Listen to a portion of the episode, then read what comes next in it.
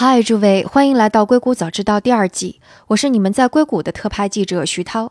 如果想要知道第二季会是什么样的口味，也许可以先品评一下之前我们《硅谷早知道》第一季的内容。今天这一集就是《硅谷早知道》第一季中最受听众们喜欢的一集内容。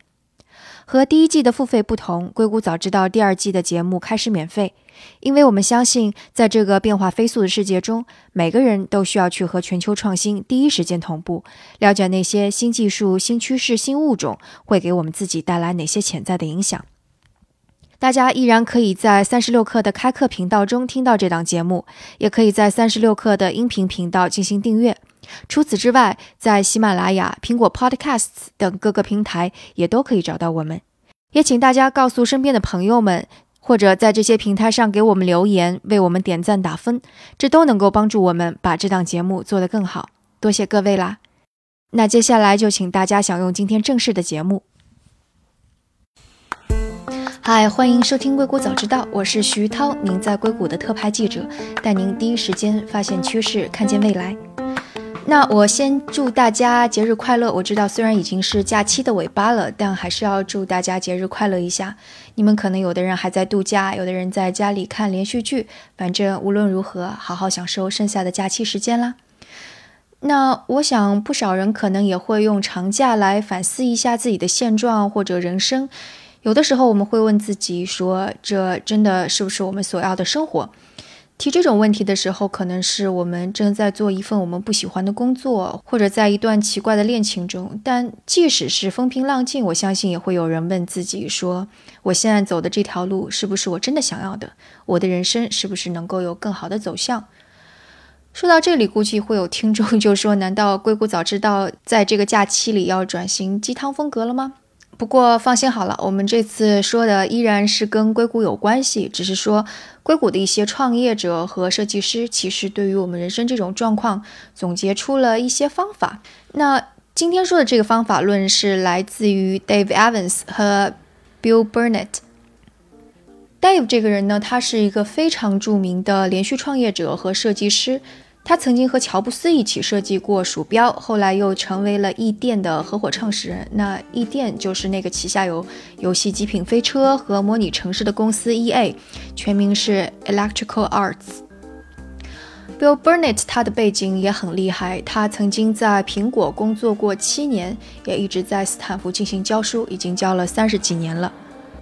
Dave 和 Bill 这两个教授，他们在他们的职业生涯中是慢慢意识到，其实他们职业当中的有一些方法是可以用到人生当中去的。所以后来他们就在斯坦福也开设了一门课，叫做 Designing Your Life，叫做设计你的生活。那说到这里，可能就会有人问了，说硅谷的这些方法论，那为什么会和我们的人生有关呢？毕竟硅谷说起来可能更多的是跟产品创新啊、科技有关系。如果要我简单解释一下，那就是因为创造和设计一个新产品的时候，通常会存在很多不确定性，你不太知道说这个新产品应该往什么方向走，也会非常的迷茫。那这一点可能会跟我们的人生非常非常的相似。那 Dave 和 Bill 他们用的是什么方法呢？说来也比较简单，而且很多人肯定已经听说过了。这个方法的名字叫做设计思维，英文名字叫做 Design Thinking。设计思维又是什么样的呢？那我们来说一个 Dave 他在苹果工作时候的例子。Dave Evans 说他在苹果工作的时候曾经遇到过一个问题，那就是设计鼠标。当时，乔布斯在施乐的 Park 实验室发现了施乐已经发明出了鼠标，但完全没有要把它商用化的这个意思，所以他感觉到这是一个非常大的机会，于是就回去之后就命令他的团队说：“赶紧着手来进行鼠标的设计。”这个故事其实我们在之前的节目当中也有聊到，而且在那期节目当中，我是找到了乔布斯谈论这段经历时候的原声。如果有兴趣的听众，也可以去找一下那一期。那一期是第三十五期，题目叫做《谁会在下一轮竞争中胜出》。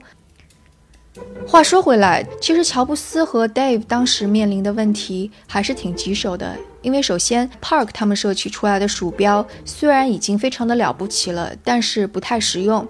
那乔布斯跟 Dave 可能面临的问题涉及到方方面面，例如。鼠标的形状应该怎么样，人们会怎么用鼠标，价格应该怎么样，到底什么样的情况下用户才会去买这个鼠标，甚至有一些细节他们都争论不已。例如，鼠标究竟是应该有一个按键呢，还是两个按键？Should we have one button on the mouse or two buttons on the mouse？Dave 回忆当时的情况这样说。他们没有盲目的给出方案，而是开始用设计思维。首先，他们是去分析了一下他们要解决的是什么问题。在进行问题解决之前，你先得去发现问题，你得明白什么是你需要去解决的恰当的问题。然后他们就发现，他们事实上要解决的是两个问题。第一个问题是，人们究竟如何是去跟电脑互动的，以及在互动的过程当中，如何使用鼠标才能够让人们觉得有用，而且非常的舒服。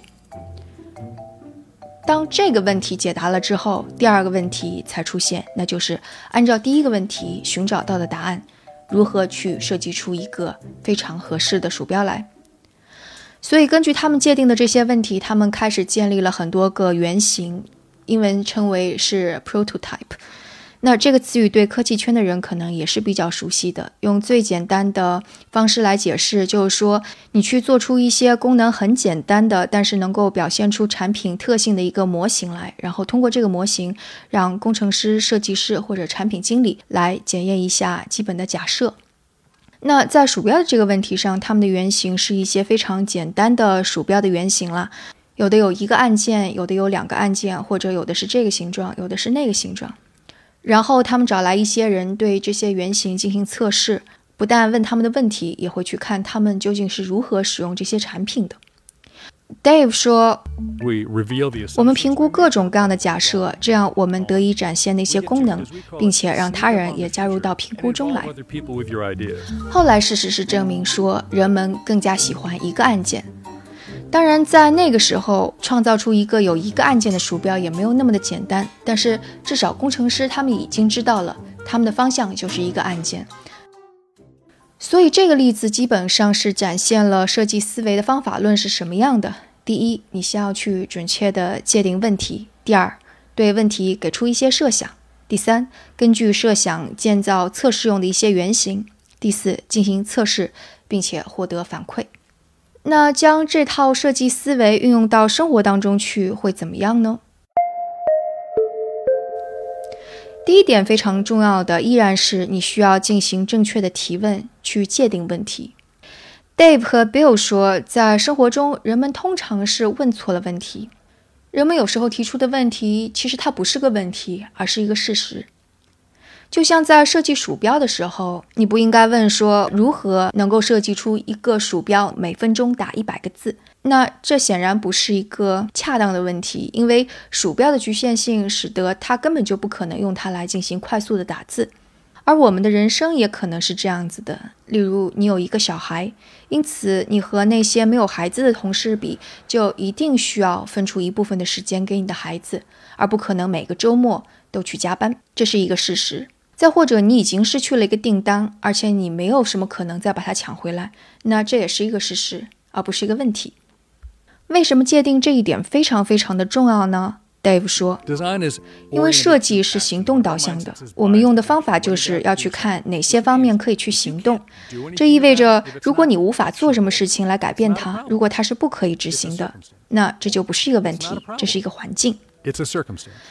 Dave 他其实也给出了一个例子，他说，例如你遇到的一个问题是，作为一个职业音乐家，除非你做到最顶级，否则你是赚不到很多钱的。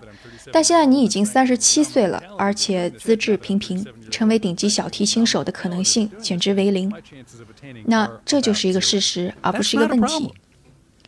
他说：“人们会陷在这个困境中，想我究竟要如何做才能成为一个音乐家，同时养活自己，并且还还得起贷款？但这不是一个可行动的问题。那面对这样的情况，要如何拆解成为可以行动的问题呢？首先，他说你必须要接受这种境遇和现状，虽然这可能会让你很难过、很痛苦。But once you realize it's just a fact.” You free yourself to go do something you can do. 但你一旦意识到这是一个事实，你才能解放自己，并转头去做你能做的事情。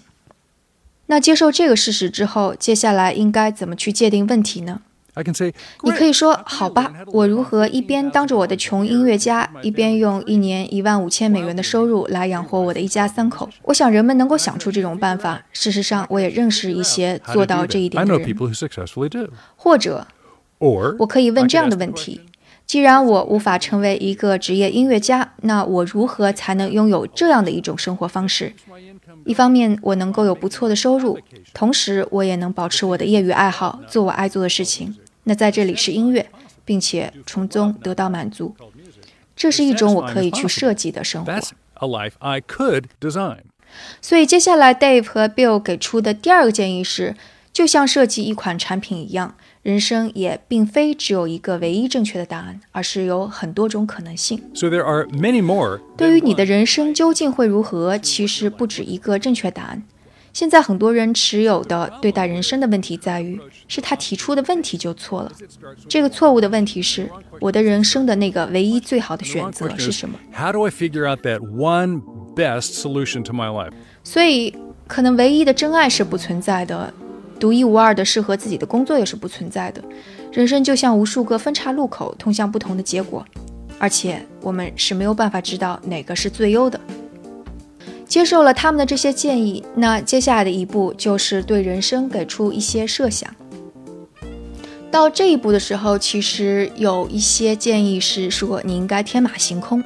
我曾经看到过一个鸡汤，说你应该拿上一大沓的便利贴，写上一百件你最想做的事情，然后贴在墙上，按照轻重缓急进行排序。但 Dave 和 Bill 的方法不是这样子的。他说，其实你只要列出三种就可以了，而且这三种有个讲究。他们给出了一个名称，叫做“三个五年期奇幻计划”。那这个三个五年期奇幻计划究竟是什么呢？Bill 说，One, the thing you're doing, the thing, the thing you're doing right now, whatever your career is, just do it. 第一种是你现在做的事情，不管你的职业如何，你就接着干。他说，这意味着你在现在的情况下依然需要好好设计，然后看看如何才能把你现在手边的工作做得更好。这显然是一种脚踏实地、非常实用主义的一种计划。第二种，So what do you do if the thing that you got goes away? 如果你失去了你所拥有的，那你要怎么办？这一种是意味着你为最坏的情况已经做好了准备。有了这个计划，当你在遇到失业或者其他重大的变故的时候，你可能依然会非常的伤心、难过，陷入到低谷期。但是你相当于背上了一个降落伞和救生包，不至于慌乱到手足无措。第三种，Three is, what's your wild card plan? 你的疯狂计划是什么？What would you do if you didn't have to worry about money? You got enough. You're not fabulously wealthy, but you got enough. And what would you do if you knew no one would laugh? 如果你不需要担心钱的问题，可能不是那种超级富有，只是你已经赚了足够多的钱，而且没有人嘲笑你，那你会要做什么？那这种计划就类似于你的梦想，能够让你发现自己的热爱，或者重新捡起以前的梦想。这三种计划做下来，最踏实的情况、最糟糕的情况以及最疯狂的梦想都概括了。当然，如果你还想要再多写上一些计划，也没有什么问题。Bill 跟 Dave 说，当你有了计划，那就像设计师跟产品经理对他们的新产品有了假设一样。那接下来要做的就是创建 prototype，创建原型，并测试自己的想法。这一步在人生中非常重要。Bill 说，这是因为我们遇到过一些人，他们想要辞掉工作，去做一些别的事情，但发现根本行不通。所以这就是为什么我们需要用 prototype 来验证一下这些假设。Bill 说，prototype 的方法有很多种，其中一种方法是我们向往的人生，说不定别人已经经历过了。例如，你想做一个调酒师，那最好的方法就是去认识几个调酒师，然后跟他们聊聊天，听听他们工作中开心的事情、不开心的事情，或者非常大的挑战，然后对照着看看这是不是自己想要的生活。另外一种方法是你抽出一些时间，现在就可以去尝试一下。Bill 说，他曾经遇到过一个非常成功的硅谷高管，他已经四十五岁了，想要重新回到商学院去，但是又觉得自己年龄很大，会被学校的那些年轻的学生给嘲笑。他在某天就穿上了 T 恤，混进了斯坦福大学的大课课堂。上完课之后，又在校园里跟二十几岁的那些本科生聊天。在经历了这些尝试之后，他就发现他特别喜欢斯坦福课堂的那种感觉，这让他感觉血脉膨胀。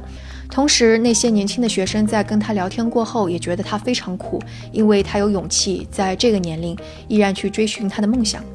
所以这段测试让他发现，他应该坚定自己的这个决定。当然，prototype 的方式还有很多种，我们就不一一列举了。但无论如何，我想这种的测试可以帮我们避免一种人生悲剧，那就是你为了你的梦想放弃了一切，然后去追寻另外一种生活。但是发现，当你追寻那种生活的时候，你依然过得非常的不如意，依然在困惑自己的生活。所以也就是说，这种方法其实是否定了一些我们常常听到的建议，例如你应该不顾一切的去追寻自己的 passion，追寻自己的热情，或者你应该相信自己的直觉，再或者人生只有一条正确的路径，如果你走错了，就没有办法回头。所以，其实我在做这期节目的时候，我想到的一点是，无论我们的人生在哪个节点。我们也许都可以用这种方法来计划一下我们的工作、我们的生活，然后重新发现一下自己的热爱，不至于非常盲目的去进行一些选择。所以本次节目也就献给在假期中进行回血充电的各位朋友们，祝大家在假期之后能够有更好的工作和生活。那本次节目就到这里，我是你们在硅谷的特派记者徐涛，欢迎大家留言或者在读者群中讨论这一期的设计思维，我们下次节目再见。